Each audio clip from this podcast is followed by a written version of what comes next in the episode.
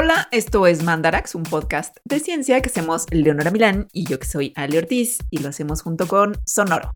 Sonoro nos produce, nos distribuye y hace que este programa llegue con bien a sus oídos todas las quincenas. Para mal viajarlos, a veces, para bien viajarlos otras, hoy les adelantamos que habrá un poco de mal voyage. Mucho mal voyage porque vamos a hablar del calentamiento global y el cambio climático, sobre todo de cuál es la evidencia que existe y cómo podemos entenderla, la evidencia científica de que efectivamente está pasando y de que se debe a nosotros. Vamos a platicar primero de que el clima sí ha estado siempre medio loco. Es una realidad. Y de que ha habido otros calentamientos globales en la historia de la Tierra, debidas también al CO2. Vamos a hablar de cómo el CO2 y otros gases calientan el planeta, ¿verdad? Como tal. Y cuestiones como de que saldrían preguntas, pues sí, de más o menos obvias de, a ver, si el CO2 es una parte tan, tan chiquita de la atmósfera, es el 0.04% de la atmósfera, ¿por qué tanto problema? O sea, ¿cómo es que algo que es tan poquito puede causar tanto problema? ¿Y qué hubo con el vapor de agua? Que yo he leído que es un gas de efecto invernadero y que hay mucho más que dióxido de carbono. ¿Por qué no estamos preocupándonos por eso? Luego, vamos también a platicar de, ok, sí, ya el dióxido de carbono, el carbono, pero ¿cómo sabemos que realmente el planeta se está calentando? ¿Cuál es la evidencia? Y vamos a hablar de un vato que hizo una gráfica mostrando como lo que había encontrado de esta evidencia y cómo la gente dijo, no, este está loco. Esa gráfica que muestra muy claramente como con peritas y manzanitas que la temperatura ha aumentado desde la época de la revolución industrial, no, está mal, no sirve. Vamos a ver si sirve o si no sirve. Y en el pilón para Patreons, bueno, se nos van a quedar unas cuestiones pendientes para el próximo episodio sobre las evidencias, así que escuchen también el próximo episodio. Y en el pilón para Patreons, que es un beneficio que tienen las personas que son Patreons y que nos apoyan para que Mandarax se siga produciendo y que por lo tanto llegue al oído de quienes nos están escuchando ahorita. Uno de sus beneficios es que tienen un extrita. Y en este extrita les vamos a contar un poco de historia de la investigación del cambio climático. Si tienen comentarios, dudas o sugerencias, por favor háganlas a las redes sociales de Mandarax, que estamos en Twitter como arroba Mandarax, facebook.com diagonal Mandarax, lo explica todo, e Instagram como arroba las Mandarax. Y porfa, please, porfa, visiten nuestra página de Patreons, que es patreon.com diagonal Mandarax, para que tengan acceso a ese contenido que ahorita dijo que vamos a tener, que está bien padre. Y otras cosas, hay más beneficios. Sí, consideren hacerse Patreons por fin si les gusta Mandarax. Y si no pueden o no quieren o lo que sea, pues igual está bien que nos escuchen y compartan, sí, los episodios. Corazón, o mua para ustedes y empezamos.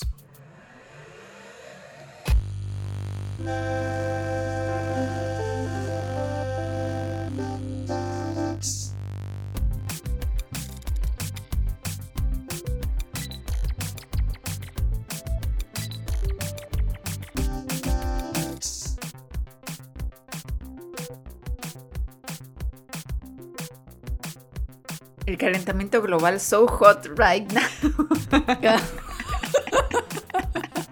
no puedo evitar decirlo. Güey, lo hiciste muy bien.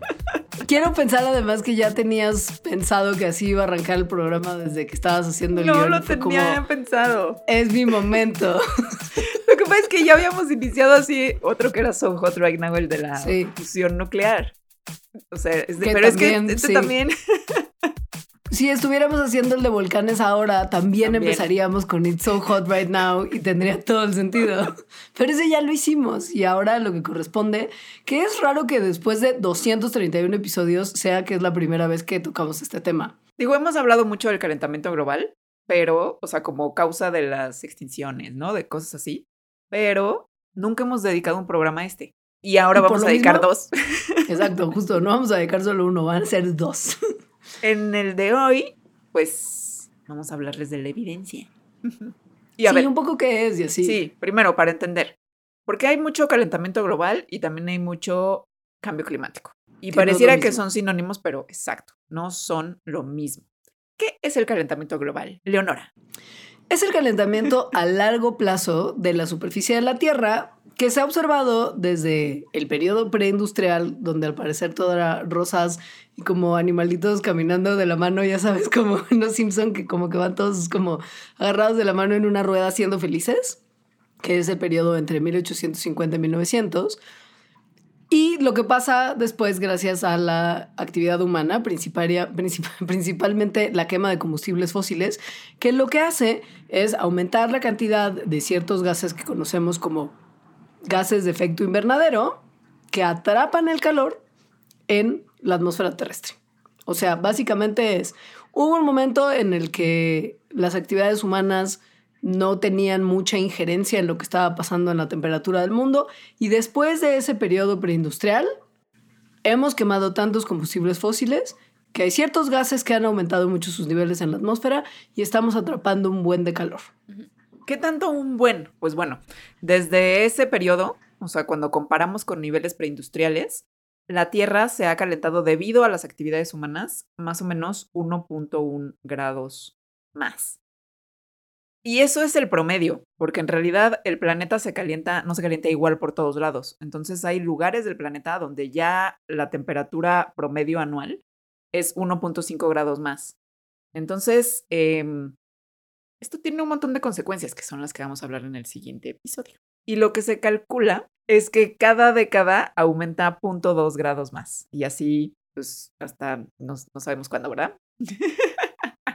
De hecho, no, no, no, parece que esto se esté poniendo mejor. Eh, no. Ahora, el cambio climático o emergencia climática, como ya se le dice en algunos ámbitos, porque o, pues, quien pueda atender esa situacióncita, es no un ah, cambio a largo plazo en la temperatura en términos de que se ha ido calentando a largo plazo, que es el calentamiento global como tal, sino es directo un cambio a largo plazo en todos los patrones climáticos que definen los climas locales, regionales y globales.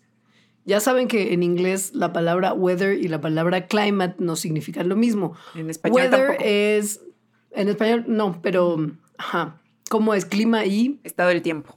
Estado del tiempo, exacto. Esto habla de el clima, ¿no? Que es como ese patrones grandes. Que ese conjunto de cosas que vaya a llover, sino es el conjunto de temperaturas promedio más los eventos climáticos extremos, bueno, que ahora son extremos porque, porque, cambio climático, pero como tormentas, huracanes, etcétera, que sí modifican el estado del tiempo, pero que son una cosa que es mayor, es como el nivel más grande. Entonces, bueno, el cambio climático abarca entonces no solamente las temperaturas que van subiendo en promedio, sino también que ciertos eventos como los huracanes y las tormentas, etcétera, se están volviendo más extremos, que las poblaciones de vida salvaje están teniendo que cambiarse y sus hábitats también cambian, que el nivel del mar aumenta, todos estos otros impactos que ustedes probablemente ya han escuchado que son muy preocupantes y que no son solamente producidos por actividades humanas. Hay procesos naturales que, claro que las actividades humanas son a veces mucho más significativas, pero sí hay procesos naturales que pueden contribuir al cambio climático, como cosas de variabilidad de la Tierra, como patrones oceánicos que van cambiando, como el famoso El Niño, la Niña, la oscilación por décadas del Pacífico, y algunas cosas externas, como actividad volcánica, cambios en la energía que llega del Sol, variaciones en la órbita terrestre, etc. O sea, el cambio climático es como más grande, abarca más cosas el calentamiento global solo atiende el subidón de temperatura. El cambio climático es producto del calentamiento global. Pero entonces eso quiere decir que por eso no en todo el planeta las consecuencias climáticas o los cambios climáticos son iguales, aunque sí todos son por culpa del calentamiento global. Habrá lugares del planeta en donde hay sequías, habrá otros lugares del planeta donde hay huracanes, habrá otros donde la temperatura sube muchísimo, habrá otros donde los inviernos son mucho más fríos, es decir, todo el sistema climático cambia, pero porque el planeta se está calentando y eso pues hace un desastre en un montón de cosas.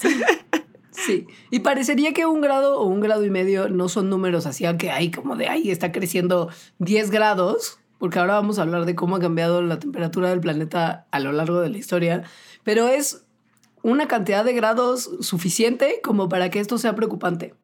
Sí, muy preocupante. Entonces, el clima, el clima siempre ha cambiado, eso es verdad. Y siempre ha estado medio loco. Hay veces que más loco.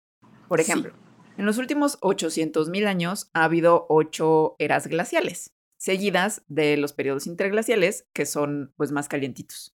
Entonces, la última era glaciar se acabó hace más o menos 11.700 años, con lo que empezó el Holoceno, que es donde vivimos ahorita, que es como el clima ideal, digámoslo así, para los humanos, en el sentido de que en estos aprox 12.000 años es donde han existido las condiciones climáticas para que se desarrollen las civilizaciones con base en la agricultura.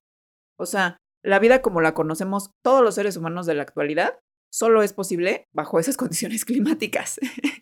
Entonces, si cambian, ¿qué es lo que está pasando? Pues nos meten en problemas.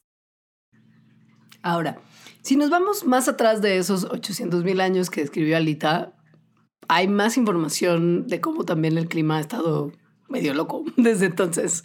Porque, miren, piensen que hace 55 millones de años aprox hubo un rápido calentamiento global que se le puso un nombre coqueto, que fue el máximo térmico del Paleoceno Eoceno. Y fue breve en tiempo geológico porque solo duró como unos 200 mil años, pero significativo, ¿no? Fue un intervalo de temperaturas extremadamente, extremadamente altas que fue provocado por muchos gases de efecto invernadero concentrados en la atmósfera, así, masivo. El cambio de, o sea, lo que subió la temperatura en ese momento fue como entre 5 y 9 grados centígrados. Por eso como que parecería que ese 1.5 que nos preocupa tanto ahorita es como... ¡ah! Y como no se sabe muy bien por qué se dio ese subidón de gases de efecto invernadero y es un misterio de la ciencia que nos tomaría años, no vamos a hablar de eso. Pero pasó. También pasó otro, digo, ha habido un montón, ¿no? Les estamos diciendo estos eh, porque tienen que ver, sobre todo el que acaba de decir Nora y el que les voy a decir yo ahorita, con los gases de, efecto invernadero, igual que en el cambio climático actual.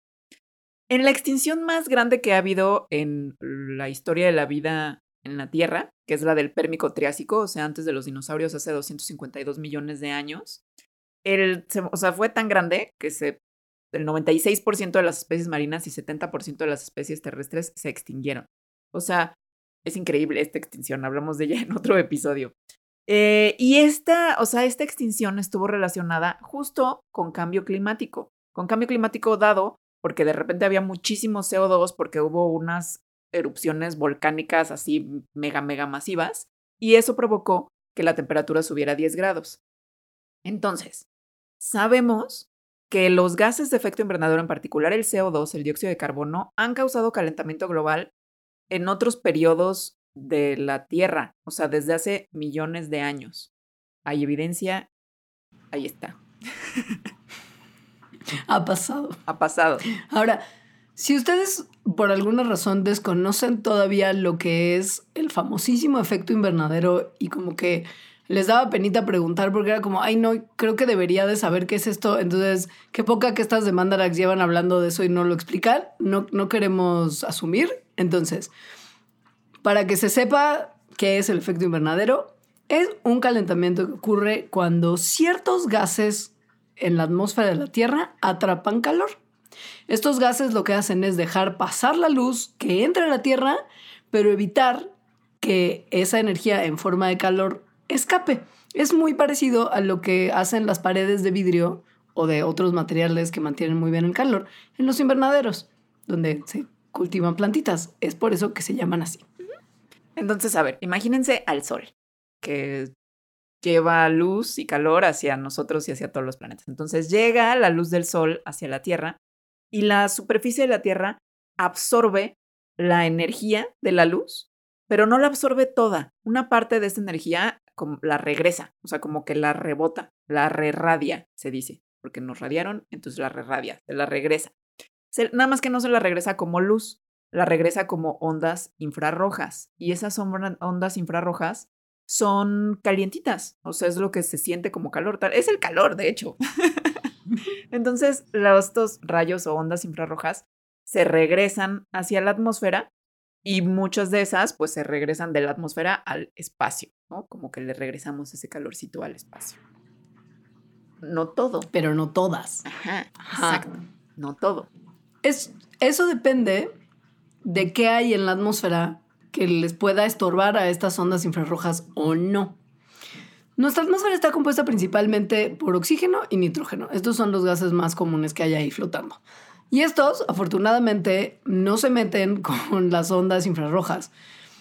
Esto se debe a que las moléculas son como medio quisquillosillas, como de con el tipo de longitudes de onda con las que interactúan. O sea, no todos los tipos de moléculas que hay ahí flotando interactúan con todas las longitudes de onda de la luz. Para nada. Por ejemplo, el nitrógeno y el oxígeno, estos son súper abundantes, absorben energía que tiene longitudes de onda de 200 nanómetros o menos. Y la energía infrarroja, el calorcito, tiene una longitud de onda más amplia, de más de 700 nanómetros. Entonces el oxígeno y el nitrógeno es como de, mira, güey, ni te topo. Como, como si estas ondas ni existieran. O sea, se les pasan de largo, ellos están así chillax, interactuando con otras longitudes de onda, pero esas no. Que es más o menos lo que ocurre con las atmósferas de otros planetas y por los cuales son súper fríos esos planetas, y lo que también ocurrió con la atmósfera de nuestro planeta hace 3.500 millones de años donde apenas surgió la vida, pero la atmósfera no tenía suficientes moléculas que atraparan el calorcito.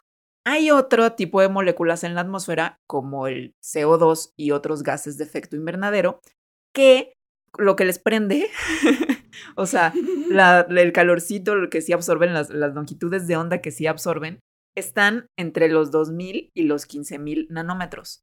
Que eso es exacto lo que tiene la energía o las ondas infrarrojas. Entonces, estas moléculas, o sea, de los gases de efecto invernadero, cuando les llegan energía infrarroja de los nanómetros que les hacen, pues, prenderse, vibrar, vibran tal cual. Y entonces se excitan, literalmente, agarran esa energía y la, como que la avientan de regreso, como son una molécula, pues en todas direcciones. Entonces sí hay una parte de la energía infrarroja que entra a la Tierra que es absorbida por el CO2 y otros gases de efecto invernadero que se regresa al espacio, pero más o menos la mitad se regresa hacia la Tierra y se regresa pues como lo que es, calorcito. Eso es el efecto invernadero. Ya me da mucha risa escuchar cuando alguien dice que algo vibra. Y sobre todo porque este como que vibra alto, como la gente hippie que va a Tulum.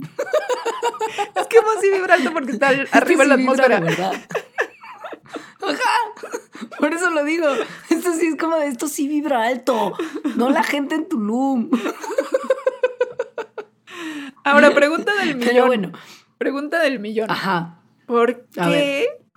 O sea, si está llegando luz del sol, energía del sol hacia la Tierra y hay en la atmósfera dióxido de carbono, ¿por qué el dióxido de carbono sí deja entrar el calor? Porque pues nos entra y no se lo regresa al sol pero no lo deja salir. Claro, esta es una extraordinaria pregunta y tiene que ver con algo que ya adelantamos. O sea, como que ya está la respuesta ahí. Es básicamente que cuando la energía entra a nuestra atmósfera, lo hace como luz visible. Y cuando está tratando de escapar, lo hace como energía infrarroja. O sea, es como que tú llegas a Estados Unidos con tus pesos y en una casa de cambio en el aeropuerto la cambias por dolarucos, que ahora están muy baratos. o sea, no llega la energía en la misma monedita que en la que se va de la Tierra. Y las moléculas de CO2 en la versión entrada de la energía en formato luz no le interesa, realmente no interactúa con eso. Pero una vez que la Tierra ya absorbió la luz del Sol y está regresando el calor como ondas infrarrojas, ahí es cuando los gases de efecto invernadero se ponen loquillos y empiezan a absorber, a absorber la energía. A vibrar alto. A vibrar alto. tu luminatis mil. Ahora, ¿cómo es que sabemos todo eso? Eh, pues se ha visto directamente, o sea, se ha medido.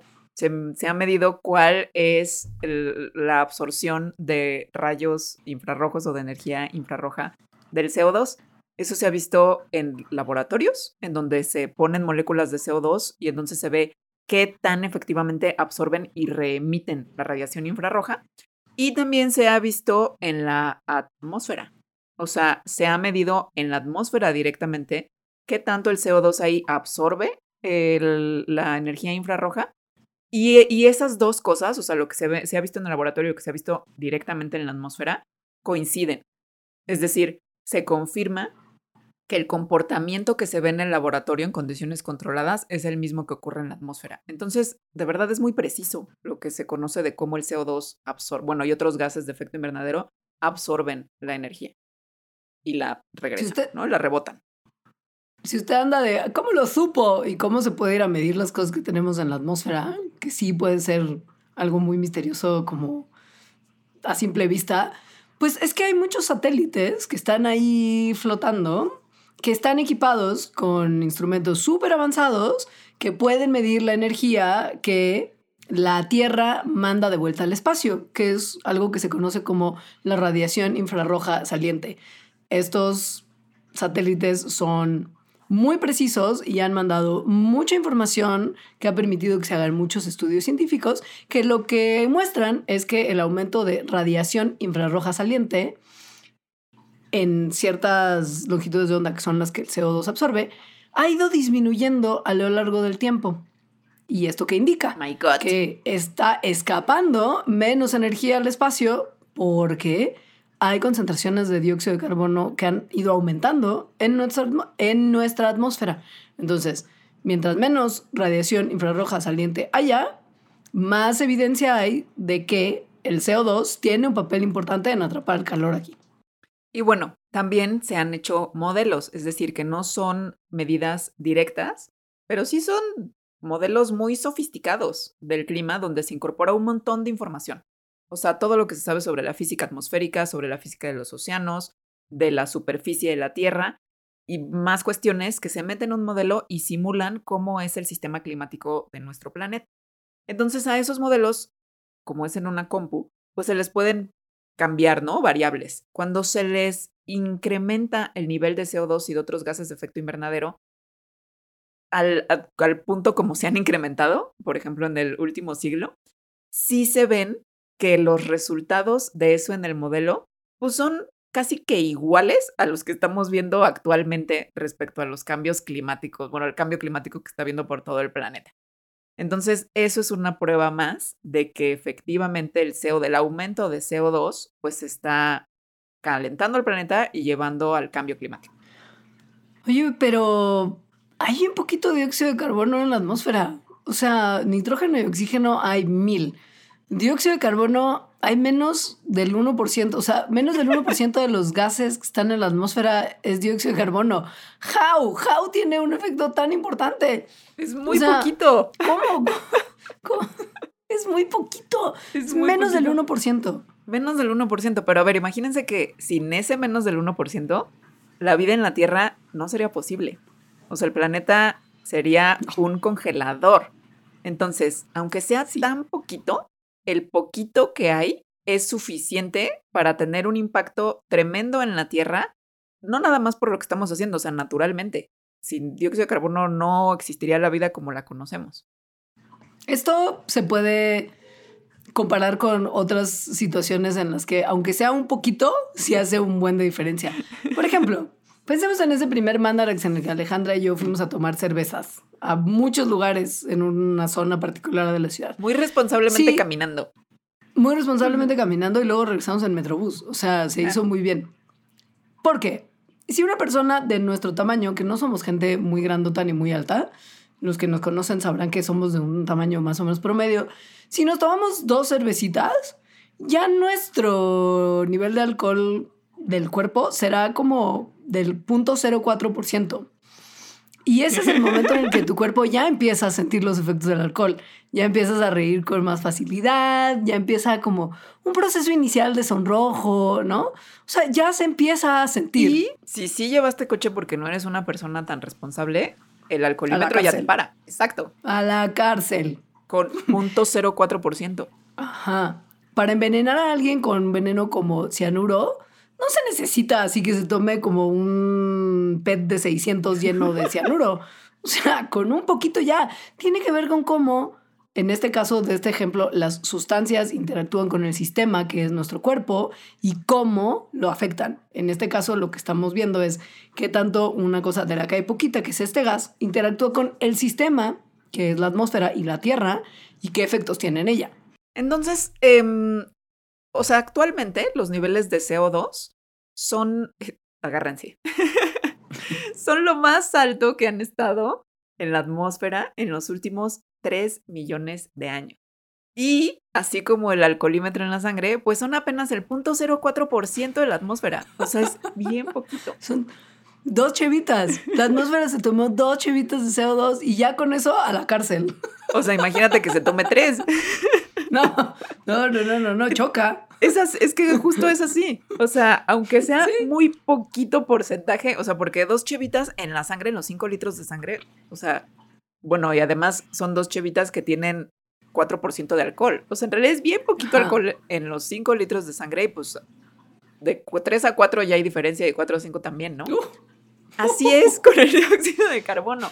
Entonces, a pesar de que sea nada más el 0.04% de la atmósfera, poquito que le sigas añadiendo, es que más bien es eso, es tan poquito con tanto que hace, o sea, con tanta consecuencia, que si le añades poquito más, pues entonces o sea, las consecuencias también son muy grandes. Hay más que está atrapando calor.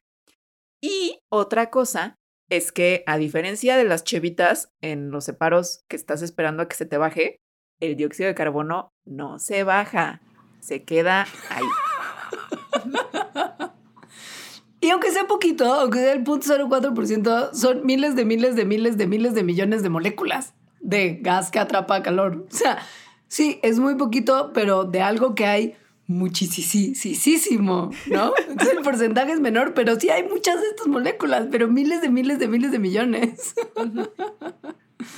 Ahora, para ver cómo es que el carbono se comporta, vamos a llevarlos a uno de sus momentos probablemente más infernales de la educación básica, que era cuando en la clase de ciencias naturales te enseñaban los ciclos de las cosas, el ciclo del agua, el ciclo del carbono, el ciclo del fósforo. Vamos a recordar el ciclo del carbono porque, ¿por qué demonios no? Hoy sí, hoy sí vale la pena, hoy sí tiene sentido, hoy sí todo eso que les enseñaron cobra una importancia especial. Siento que de hecho, se debería. Yo no me acordaba que me habían enseñado el ciclo del carbono.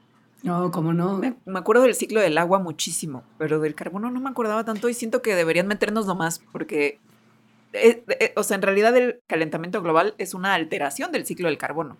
Ya, o sea, para mí eso ya es como de, ¿what? ¿Alteramos un ciclo biogeoquímico? Pues sí, no solo uno más, pero eso no vamos a hablar. Entonces, a ver, el ciclo del carbono es como un ciclo, un sistema de cómo va circulando el carbono por varias partes, varios otros subsistemas de la Tierra, por ejemplo, la biosfera, la atmósfera, la litosfera. El carbono, o sea, el carbono, el elemento carbono, sus moléculas están pues, en un montón de lugares, o sea, están en todos los seres vivos para empezar. También están en la atmósfera, es decir, está en el aire, pero también están en las rocas. Entonces, el ciclo de carbono describe cómo ese elemento va circulando por todos esos lados. Y vamos a empezar, podríamos empezar por cualquier lugar, pero vamos a empezar por las plantas, porque fotosíntesis. Me encanta. sí. Las plantas agarran dióxido de carbono, que tiene carbono, del aire y lo usan en la fotosíntesis para hacer glucosa, su comidita. Y la comidita de todos los demás. Cuando hacen eso, pues también eh, regresan oxígeno. Luego, los animales nos comemos a las plantas que tienen carbono en sus tejidos. Y luego, pues hacemos caquita. También respiramos y respiramos dióxido de carbono. Entonces eso hace que el carbono se regrese a la atmósfera, tanto con nuestra caquita como con nuestra respiración. Luego llega un momento en que todo muere, plantas, animales, cualquier ser vivo, y los cuerpos, los cadáveres se descomponen, y en esa descomposición también el carbono se libera. A veces se libera como gas, por ejemplo en el metano, que huele feo, pero a veces también se libera pues como que te conviertes en abono y regresas. Regresas el peche meme. Sí, sí, hermana. Esto en millones de años, o sea, estos cadáveres de plantas, de seres vivos en millones de años, hace que ese carbono se convierta en combustibles fósiles que tienen mucho carbono, como, por ejemplo el carbón de las minas de carbón, el petróleo y el gas natural. Entonces, si esto lo vemos en una escala de tiempo geológica, o sea, millones de años, las cosas que meten carbono del aire a sus cuerpecitos, o sea, por ejemplo, las plantas que agarran a través de la fotosíntesis, eso se llama sumidero, se sume el carbono en sus cuerpecitos. Y fuente es lo que lo regresa a la atmósfera, como por ejemplo, quemas un tronco, pues está regresando ese carbono a la atmósfera. En estos millones de años de tiempo geológico, tanto las fuentes como los sumideros se mantienen en un equilibrio dinámico casi siempre. O sea, no, como que si suben poquito las fuentes, los sumideros agarran más. Y si los sumideros están agarrando más, las fuentes producen un poquito más. Es decir, el nivel general del carbono en todos lados del sistema planetario, pues se mantiene más o menos igual, ni sube ni baja mucho. Hasta que... pues llegamos, llegamos nosotros. Llegamos los, los seres humanos. Bueno, no, llegaron ciertos seres humanos hace no tanto tiempo. Porque yo creo que hasta pueden tener nombre acá. Y empezaron a deforestar, que los, o sea, los bosques son un sumidero súper importante, entonces deforestas y ese carbono que estaba en los tejidos de los árboles y de las plantas regresa a la atmósfera, pero también empezaron a quemar los combustibles fósiles. Dijeron, oh, wow, fuentes inagotables de energía, porque el carbono tiene mucha energía. Fuente inagotable de energía, quemémoslo todo. Y sí da mucha energía, pero regresa el carbono a la atmósfera. Tanto que los sumideros naturales que durante millones de años habían logrado mantener en equilibrio al carbono en la Tierra, pues ya no. Y por eso se queda el CO2 en la atmósfera. No hay nada que lo agarre, que lo, que lo absorba. Sí, no solo porque es mucho, sino porque lo que lo absorbería es también de lo que estamos quemando. Ajá. ¿No? Es como, ah, esto que podría ayudarnos a que este dióxido de carbono fuera absorbido bosques. Esto produce mucha energía si lo quemo, mejor lo quemo. Ay, qué listos somos.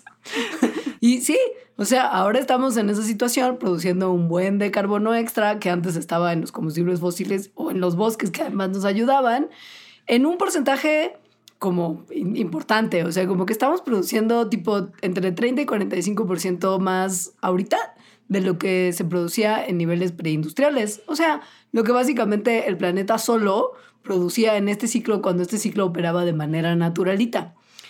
Y todo esto que estamos soltando, pues se tiene que ir a algún lado, ¿no? Y nos han tirado paro hasta este momento, mucho paro, las plantas terrestres y los mares que han logrado absorber como el 55% del carbono extra que los humanos estúpidos estamos suelte y suelte, pero el 45% aprox se quedó en la atmósfera, ahí está y ahí se va a quedar. Y miren, a lo largo de muchos, muchos años, sí, las plantas y los océanos van a absorber la gran mayoría del dióxido de carbono que está ahora en la atmósfera, pero por varios miles de años por lo menos 20% de ese excedente se va a quedar en nuestra atmósfera, ¿no? O sea, para que la Tierra corrija esto, necesitaríamos muchos miles de años que por las circunstancias como están, no tenemos. Estamos como que necesitando resolver eso ya. No la va a resolver la Pachamama sola. No, no, no, no, no, no. Por eso, o sea, aunque dejáramos hoy de manera mágica y maravillosa de emitir emisiones de CO2, el efecto acumulativo que han tenido lo que hemos echado hasta ahorita va a hacer que siga habiendo cambio climático. Eh, por eso es irreversible. Eh, digo, mientras más echemos va a ser peor, ¿no? Pero pues sí, se queda en la atmósfera y no se va a ningún lado porque no hay nada que lo absorba otra vez. Ahora, otra cosa es que el CO2 es uno de los gases de efecto invernadero. Hay más, pero es como así el villano máximo Siendo que el gas más del que hay, el gas de efecto invernadero del que hay más en la atmósfera es el vapor de agua. ¿Qué? ¿El ciclo del agua también entra en esto? O sea, el agua es la mala y en realidad el CO2 no tiene nada que ver. O sea, le estamos echando la culpa a quien no le tenemos que echar la culpa y mejor hay que seguir quemando bosques. Y dejar de que, que evaporar agua. O sea, como evitar que se evapore naturalmente. Qué gran solución. Pues es que no. No, no. Cuéntanos, por favor. ¿Por qué el agua no es la villana? A pesar de que sí es la quema, o sea, es el efecto, es el gas de efecto invernadero más común. A ver, sí es cierto que el dióxido de carbono causa o sea, del, del, del efecto invernadero total que ocurre en la Tierra, el dióxido de carbono es responsable del 20%, el agua del 50% y las nubes del 25%. O sea, Malditas.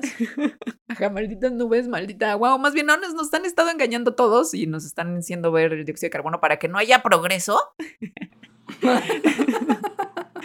A ver, la concentración de vapor de agua en la atmósfera es eh, depende de la temperatura del planeta. Entonces, si las temperaturas son más altas, pues se evapora más agua de los cuerpos de agua, o sea, como por ejemplo de los mares, de, y entonces eso hace que haya más humedad. Eso es algo que todo mundo hemos sentido cuando hace más calorcito y estás a un lado de algo de agua, hace más humedad. ¿no? Cuando las temperaturas son más frías, el vapor de agua se condensa y entonces llueve, ciclo del agua. O bueno, cae niebla. El chiste es que cae el agua. Ahora, el dióxido de carbono es diferente. Sí. Ese no tiene esas modalidades simpáticonas que tiene el vapor del agua de cambiar de estado. No, no.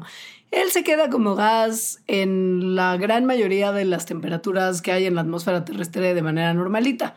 No va volviéndose líquido y gaseoso como lo hace el agua.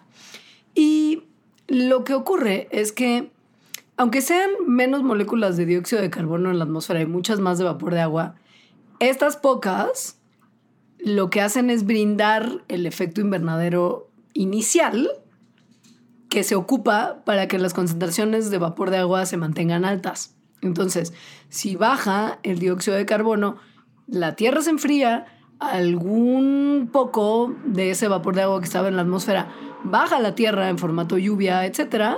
Y baja la cantidad de efecto invernadero que está generando el vapor de agua. Porque hay menos, porque ese vapor de agua se condensó y bajó, porque bajó el dióxido de carbono que estaba brindando el calor inicial.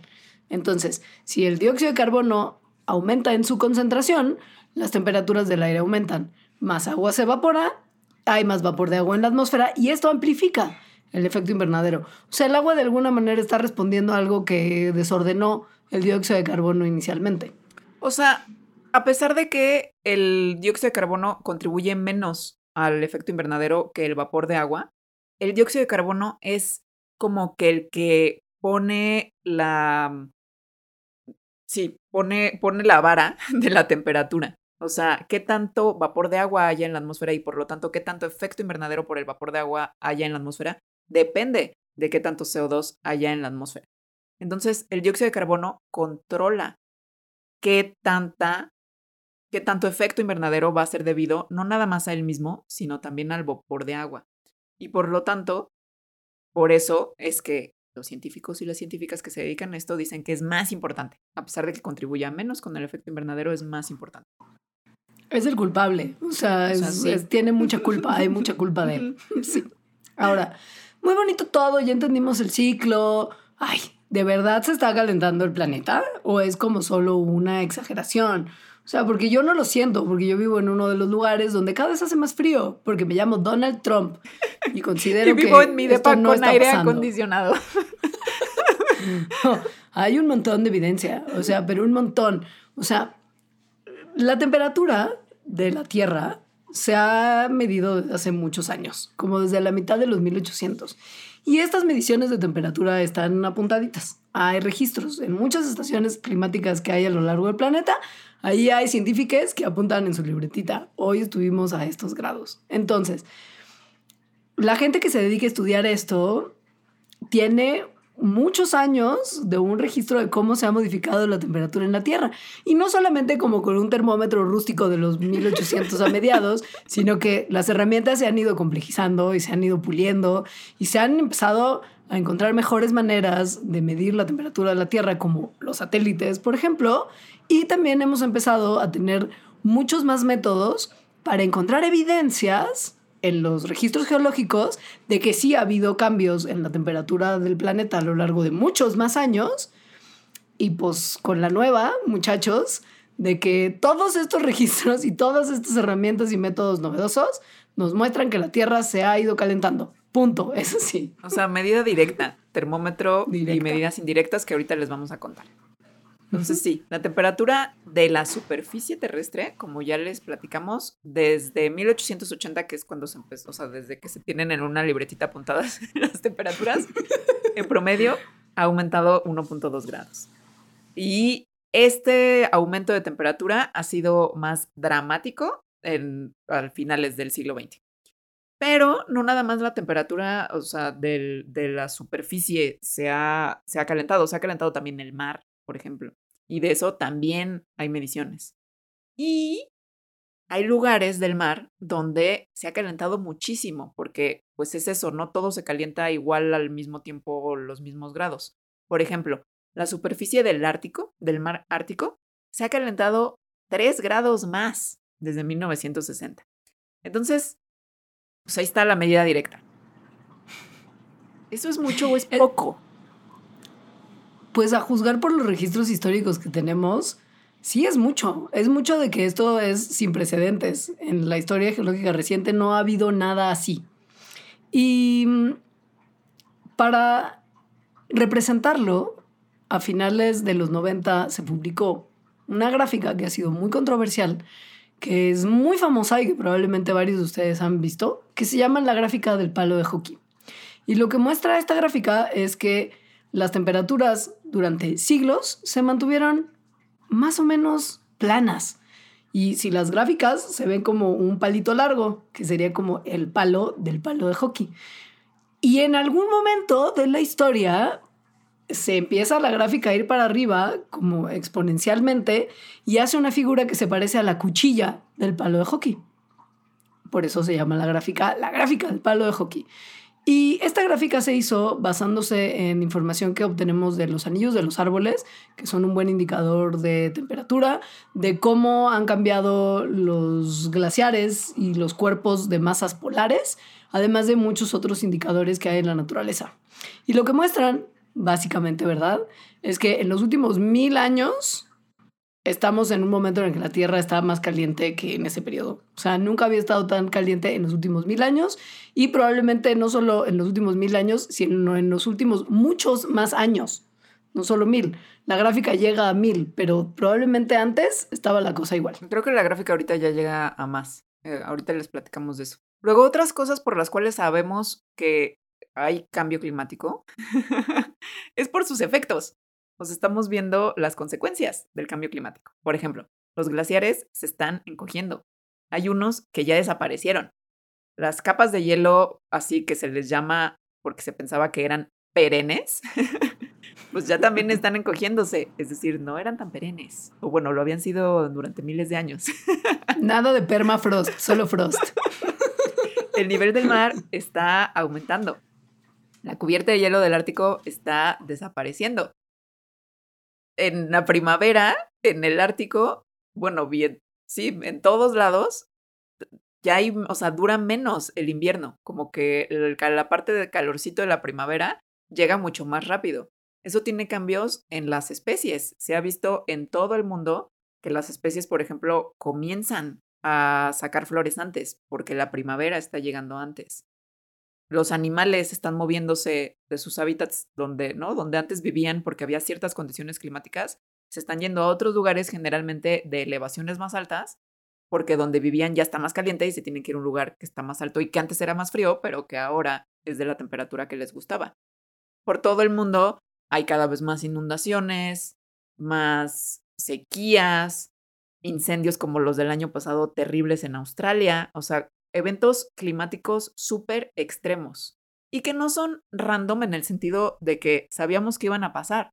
Están estos cambios, estas cosas que están pasando en los modelos. Entonces tenemos el modelo que dice esto va a pasar y luego la confirmación, la observación de que está pasando. Esa es otra de las evidencias de, que el planeta se está calentando. Sí, no era más la famosa gráfica del palo de hockey que tiene que ver con mediciones de temperatura. Se ve con estos ojos, se mira, se mira. Ahora, sobre lo de la gráfica, esta la hizo un climatólogo que se llama Michael Mann en el 99. Yo fui a una plática de Michael Mann y me, me, lo vendió muy bien. Sí, Sí, sí, el tipo es además un, un, un hombre verdaderamente lúcido y muy inteligente y... O sea, te enseñó, No, te, te- te mostró la gráfica del palo de hockey. La vi, la vi, de su PowerPoint. Ajá. El PowerPoint de Michael Mann, lo vi yo. sí, sí, sí, sí. Y pues esta gráfica lo que hace es como muy ponerte en la cara como si ha habido un cambio y este cambio ha ocurrido en el siglo XX, ¿no? O sea, no hay, no hay, si la ves, no hay ningún tipo de, de posibilidad de especulación de, ay, no, seguro ha habido como altibajos.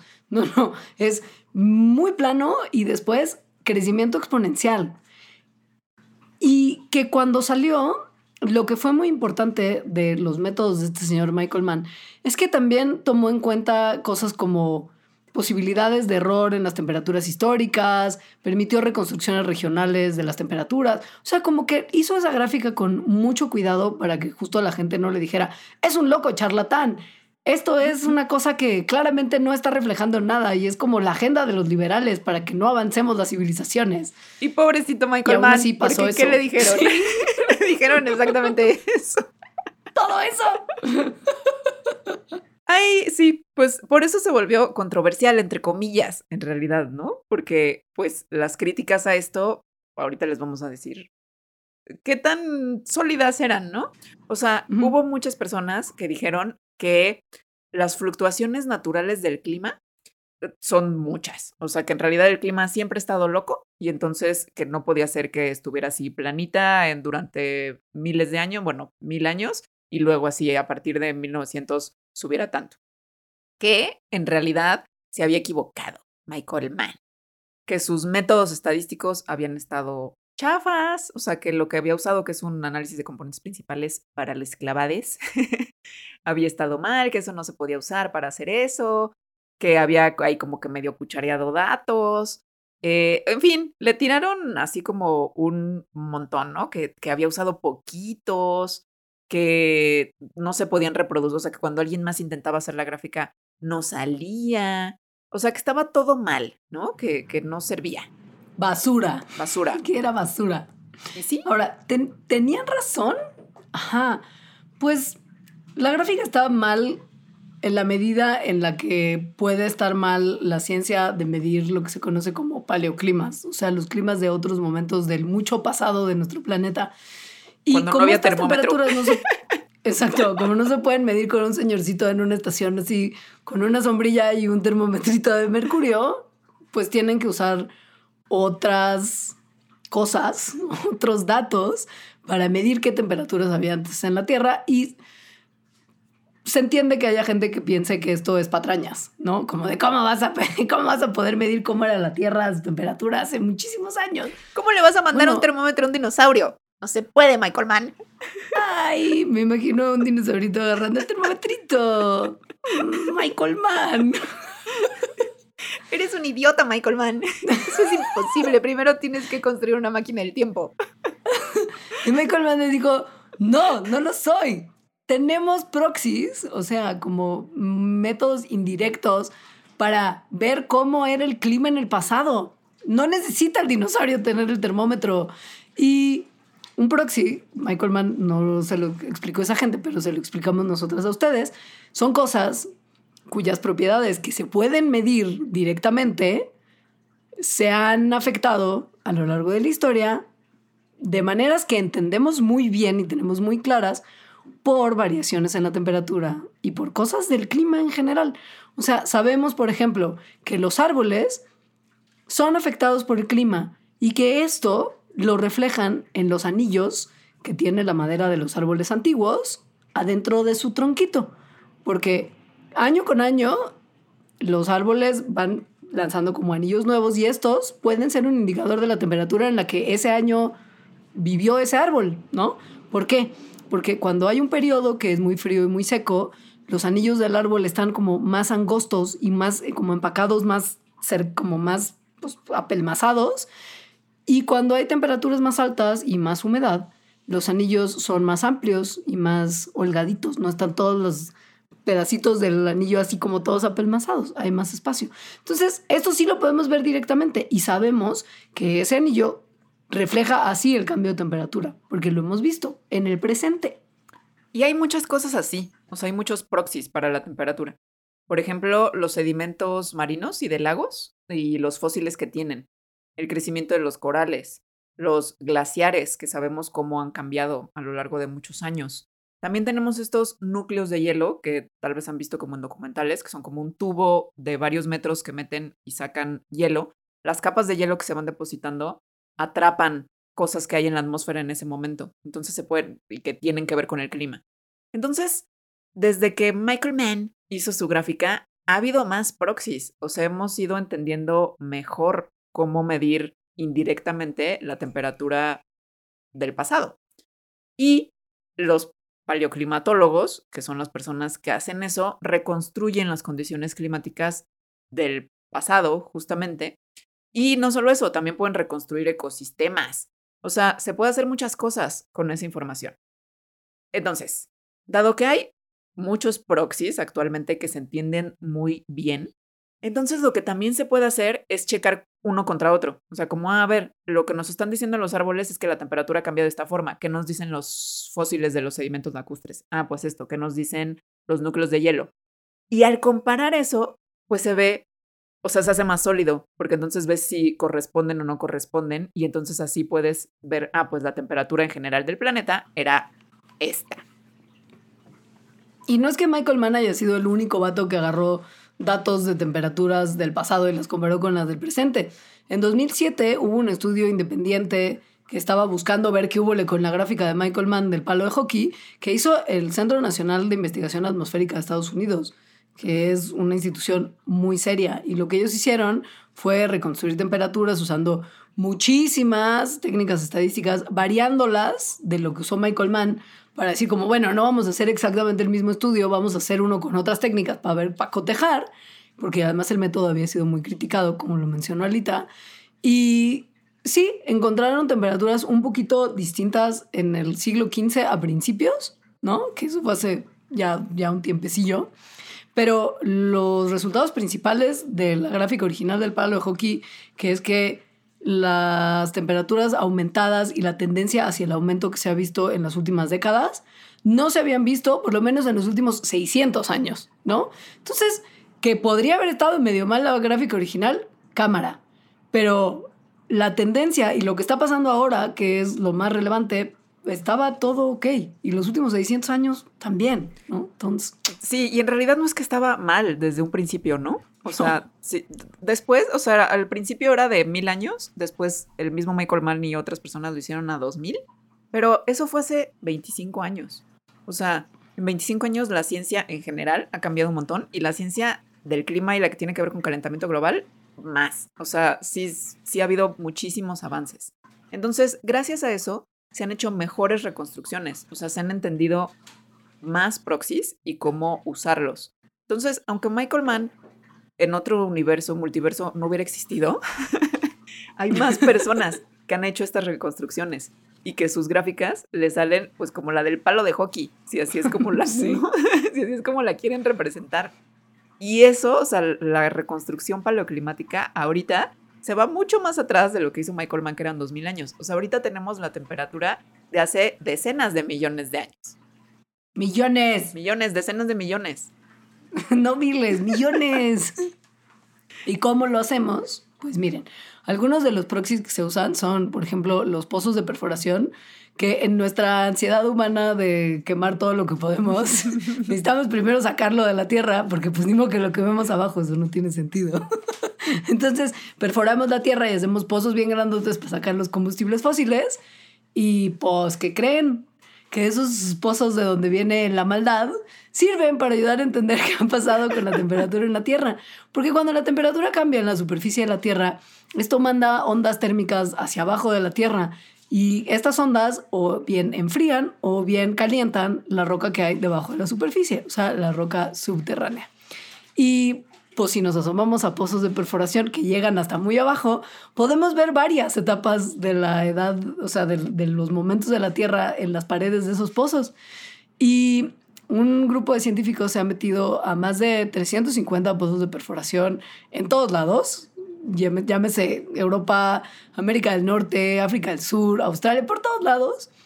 Y si bien esto no nos puede dar variaciones a pequeña escala, porque pues, son mm, cambios que se registraron a gran escala, sí pueden mostrar tendencias a nivel de siglos, por ejemplo. Y lo que se han encontrado en estos estudios de pozos de perforación es que, pues vaya, vaya, el siglo XX sí es el siglo más cálido de los cinco siglos pasados y tiene la tendencia de calentamiento más grande de los últimos 500, 500 años.